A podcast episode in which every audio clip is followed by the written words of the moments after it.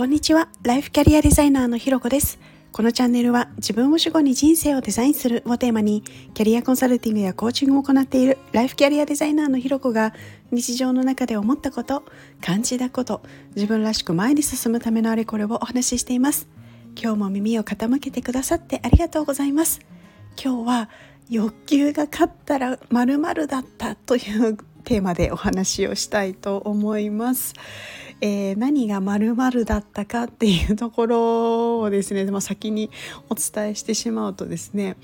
あの目が疲れたっていうことなんですけれど 多分ね何のこっちゃって話だと思うんですけどあの今ですね私毎朝基本的にはあの朝起きてからだいたい8時9時8時ぐらいまでですかねあの動画とかまあ、スマホとか、まあ、そういったあのデジタル系のやつは見ないように心がけてるんですね。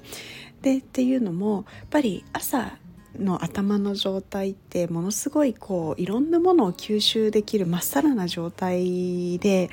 でこう以前はねあの本当にもう朝起きたらなんかすぐスマホ見てみたいなことやってたんですけどそれを一旦こう手放した時にやっぱりこう朝のなんていうのかないい状態がすごく違ってでこうそうすると一日がすごく快適に過ごせるっていう感覚を味わってから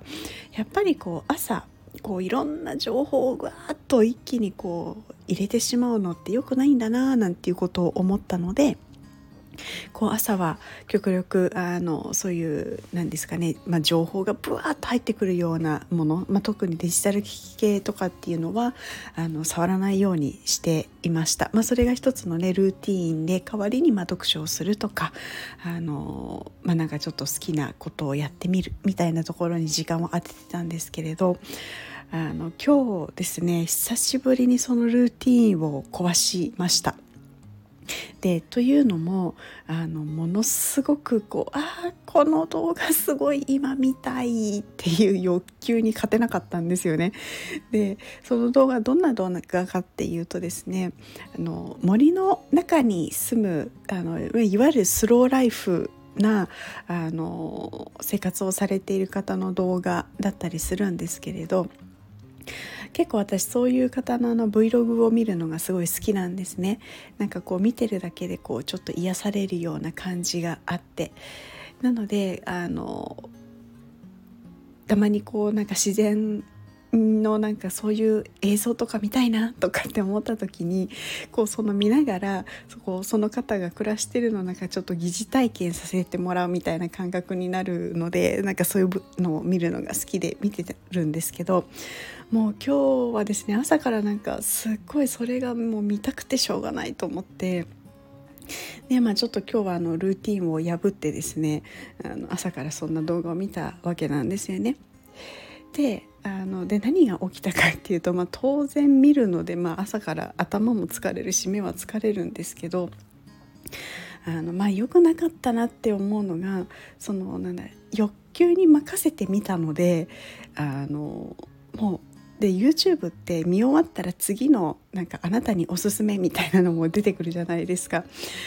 こう1個終わって次に出てくるのが、まあ、絶妙にまた見たい心をくすぐるやつが出てくるんですよね。でそれで あこれもなんかちょっと見たいみたいなあのループにはまってしまいずっと結構なあの時間を見続けてしまって多分1時間ぐらい普通に見ちゃってたと思うんですよね。ねあーなんかちょっと疲れてきてやってしまったなと思ってこう iPad を手放したらものすごく目が疲れるでそしてなんかだんだん頭も疲れてる みたいな感じでああやっぱり朝からやるのは良くないんだなっていうことをすごく思いました。なのでこう、まあ、改めての教訓ではあるなと思っているんですけどやっぱりこうまあ一つ朝はねやっぱそういうこうデジタル系をガーッと見見てしまう見続けてしまうっていうのは私には合わないんだなっていうこととあとはそのよしじゃあ今からこれを見たいから見ようっていうその何て言うんですかね意図的に見るのであればある程度多分自分でそのじゃあこれ見たら終わりとかっていうのはできてるかなと思うんですけど、まあ、今日みたいにもうとにかく見たいから見る みたいなもう本当に欲求になんか全部身を任せてやるとこうなるんだなっていうのをすごく思いました。でもう一つは大事だなって自分で思うのはそのなんだ欲求に任せてこう動いたこと自体が悪いっていうわふうには思わない方がいいなと思っていてなんかそれ自体は絶対悪いことではない、まあ、好きなことをねその時にやるっていうのがやっぱりすごく大事だったりすると思ってるのでいいんだけどあのなのでそれ自体を否定はせずにただこうあやってしまったなっていうふうになんかこう、まあ、ちょっとした後悔みたいなのが残ってはいるのでじゃあその気持ちをどう消化するかっていうところではもうあの、まあ、次あやっぱりこうなるよねっていうことを感じたので、まあ、じゃあやっぱり次はその見たいなって思ったとしてもこう欲求に任せてみるのではなくてある程度やっぱりその自分の生活リズムにのっとった時にのあのそのリズムに乗った状態流れの中でその見たいって思う欲求を満たしてあげるようになんか次に生かそうって思うことがあのなんかこう自分も否定せず自分のその時の気持ちを大事にするっていうことにもつながりそうだななんていうことをちょっと思いました。ということで今日はですね、えー、欲求が勝ったらまるだったということをテーマでお話をさせていただきました。